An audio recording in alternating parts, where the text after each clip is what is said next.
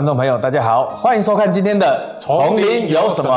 我们今天的主题是“丛林有慈悲”。说到这个慈悲啊，大师常常跟我们说：“慈悲无敌，慈悲没有敌人，慈悲没有障碍呀。”我们身为一个出家人，可以什么都没有，但是呢，就是不可以没有慈悲。所以我就想到，当时呢，我们在盖藏经楼的时候，大师带着我们所有的弟子啊，在这个工地现场讨论。突然呢，他就看着这三个门，问我们所有的弟子说：“我们现在有三个选项，一个是菩提，一个是波蕊，一个是慈悲。大家觉得哪一个要放正中间呢？”当时那个其实慧智法师也在现场，我相信他对这个师傅的这个开示应该记得很清楚。我记得那个时候。我还在现场说明工程的进度。那慧敏法师是推着师傅来巡视工地。那师傅就忽然问说：“哎，有三个门，我们在上面放三解脱道的三个内容在里面，作为三个门的名称好不好？”师傅下一个问题就问说：“那三解脱道哪一个要放中间？”很多人就说：“师傅，这个地方呢，典藏般若应该是中间的那个门是般若。”师傅忽然就回答大家讲说：“你没有慈悲，哪里有般若？”师傅曾经也讲过一句话。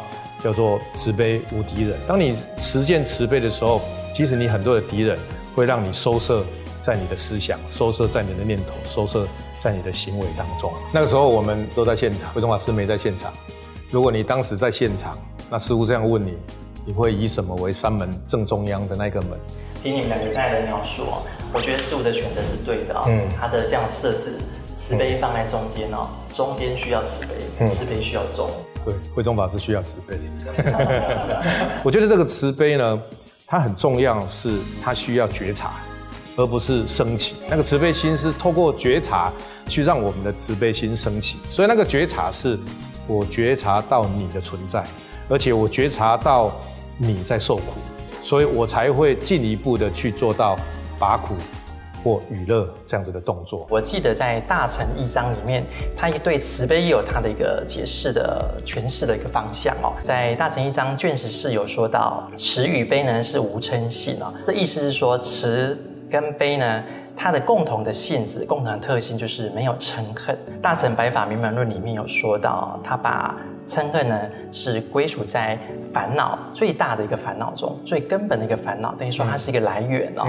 比如说像被激怒的蛇，它就有那种凶猛的状态，反咬你。哎，对，那就是一种嗔恨。还有呢，就是当我们把一个毒液呢滴在一杯水里面，它就开始扩散。嗯，所以嗔恨有扩散的性格。嗯，所以嗔恨就是具有啊攻击、攻击跟扩散的性格。那但是慈悲两者呢，它都没有这样的一个嗔恨的特性。它有从四个面向来说它的一个不同的状态哦。一个从功能开始说哦。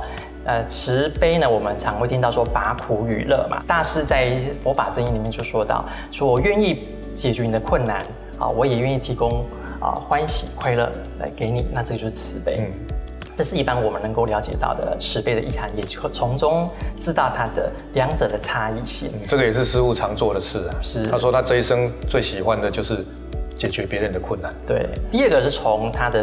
对峙来说，等于说他能够对峙什么样的困惑，对峙什么样的烦恼，对峙什么样的问题呢？慈呢是对峙贪欲，嗯，悲是对峙害。贪欲就是一种啊独占性，或是霸占。我想要霸占这个人事物，我想要独占这个人事物。那既然慈就是我要帮助你，给你快乐，给你欢喜，所以我不能将我既定拥有的占为己有，不愿意跟你分享，所以他就。解决了乃至对峙了我们的这个困惑跟我们这个缺点，就是我不愿意跟人家共享的这个问题，就透过词来做解决。悲呢，就是解决对峙啊伤害。我既然要帮助。解决你的困难，我就不能把我自己的快乐建筑在你的痛苦身上，所以呢，我就不会有去想去加害于你的部分了。所以慈跟悲这两种的，对于我们现在的年轻人是实际是能够在生活中去运用的。我如果贪欲想要霸占拥有的力道比较强大的话，对我应该要多修持。如果我是一个想要去因为困惑啦，或者是因为压力啊，因为烦恼，然后想要去。自恼恼他的时候，那就是应该要修悲，然后去解决困惑。所以这个很科学啊。是这个什么病给什么药？是我觉得这个佛陀的法门真的是找到那个应该要对治的对方法。是的。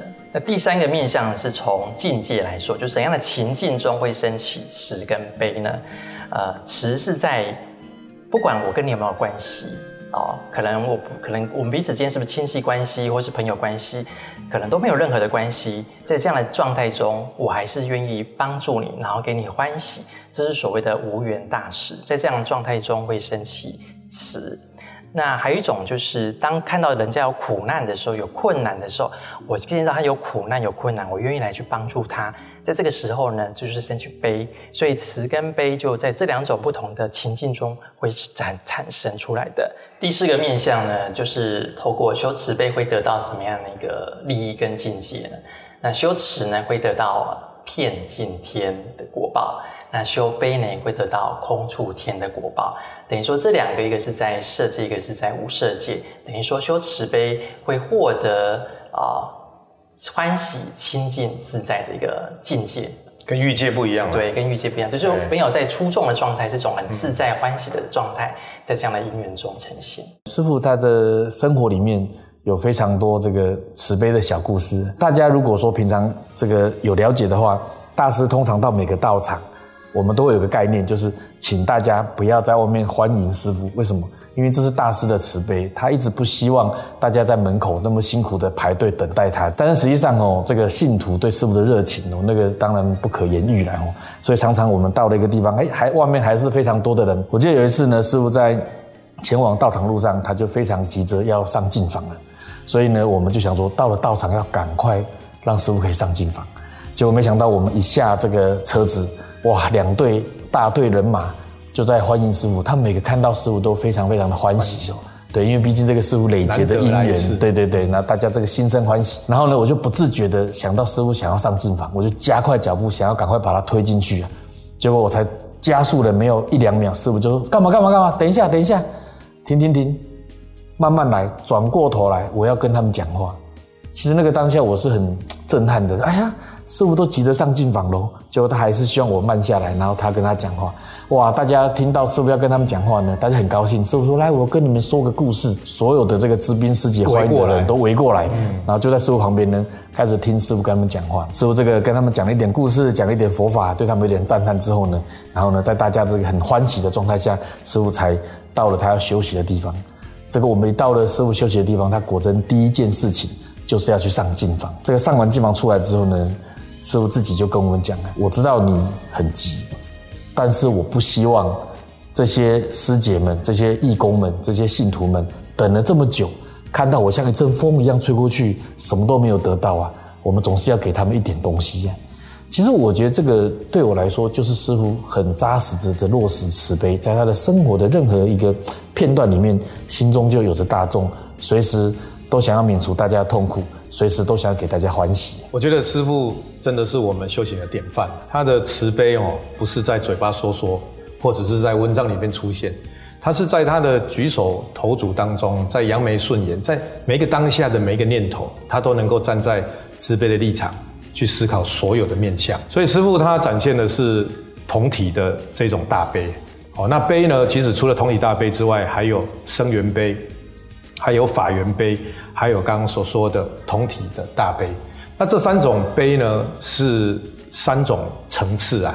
好，它没有好坏先后顺序，其实就好像是六度一样，他们彼此是互相交替、互为彼此的相待的。那一般来讲，生缘悲呢，也会说它是爱见悲。哦，那强调爱见悲，是因为它强调这个悲心的升起，是因为。爱见，这个爱就是在十二缘起法里面的这个爱，爱之后就是受取有嘛。慧中法师所说的，你想要独占哦，你想要霸占，就只有我有而已哦，这个就是爱。这个爱其实就是关联性的。你为什么想霸占这个东西？因为你喜欢这个东西。所以爱之后的见，见就是一种立场，一种见解。你因为这一种爱的关联性而产生的立场，因而引起的这一种悲。或者是慈，就是你想要把苦或娱乐的这个对象，是因为爱见而升起的。有一些书籍会把它写的比较烦恼，或者是写的比较稍微觉得他在修行的层次上没有那么高。他虽然可能还没有办法如善，可是他心中的这一个爱见悲，他可以对自己的家人好，对自己的亲朋好友好。比如说，如果有一个抢匪。哦，他抢完银行出来之后被警察包围了，这个时候他就随地抓起一个这个银行里面的人当人质。啊！枪抵着他的头，众人的劝说之下都无效的时候，温情亲情攻势，亲情攻势就找了他的妈妈或者是他太太来。阿强啊，你不要做傻事啊！我们都以你为依靠啊！你上还有老母，下还有小孩还没长大，你这下子被抓去关了，我们未来的生活怎么办啊？这个时候，阿强本来拿着枪抵着这个人质的头，他从头到尾也不会感觉这个人质。会紧张，会痛苦，会焦虑。他也有上有老母，下有小孩，为什么他都不会担心？因为他只有爱谦卑，没有等一下我们所说的那个法源杯。这个时候他就会把枪放下，然后束手就擒。为什么？因为他心里想到了，他还有老母，还有小孩，还有喊话这个太太，所以这个就是因为爱而产生。的拔苦跟娱乐的心情啊，那法缘杯呢，是进入到法界，进入到缘起法的这个境界里面，你了知缘起法的义理，从这个角度去看待所有的事物的时候啊，经典里面告诉我们说，其实我们会慢慢趋近于一种叫做平等性。想我只要遇到了他需要帮忙，我就应该要帮他嘛，他没有分别，他不会分自己的家人、自己的朋友或不是我的家人，不是我的朋友，这个就是法缘碑。那刚刚我说师傅。他希望信徒不要只等到一阵风，其实就是我们常讲的无缘大慈、同体大悲。这个无缘悲啊，或同体悲，这个无呢，其实也是超越的意思啊。我们也可以用超越来解释，就是他超越了因为缘起法而看待的平等，他只会关联到跟他相遇、跟他在生命的过程当中相遇的人。可是师父心里想的不只有自己，还有信徒等那么久。这整个所有整个法界的空间的这整体来说呢，对他都是一份责任啊。他看到的是三十年后、五十年后他们得度的因缘，所以师傅他转身不是只有 say hello，他是给他一段故事，嗯，给他法赞叹他们，赞叹他们，给他们升起信心，然后又给他们法药，然后师傅才离开。所以有无缘大慈、同体大悲的人啊，他除了有救度的。热忱之外，他心里还有一份责任感。那个责任感就是，其实这个全宇宙世界啊，是一个关联性的状态组织而成。所以，为什么说同体大悲？他看到了不止彼此的关联，他因为这个关联而看到了我们其实大家缺一不可。他有机会，他就想要帮助你。因为心中有慈悲，所以呢，会眼光所触及的一切都能够以慈悲为出发，透过我们的双手去光做一些好事。透过我们的语言来鼓励，然后称赞，然后给予别人关怀力量。透过我们的善心善念，然后让别人感受到人间的温暖。我们今天透过丛林有慈悲，说明了慈悲的次第以及慈悲的对峙。生活中可以透过慈悲来调整，然后来增长我们的欢喜跟自在的力量。进而我们心中更要空出慈悲的空间。让慈悲在我们的身心中发挥力量，做一个身做好事、口说好话、心存好心的慈悲人。那这个，我想今天呢，我们就跟大家分享到这边，我们这些法呢，供养给大家。丛林有什么？我们下次见。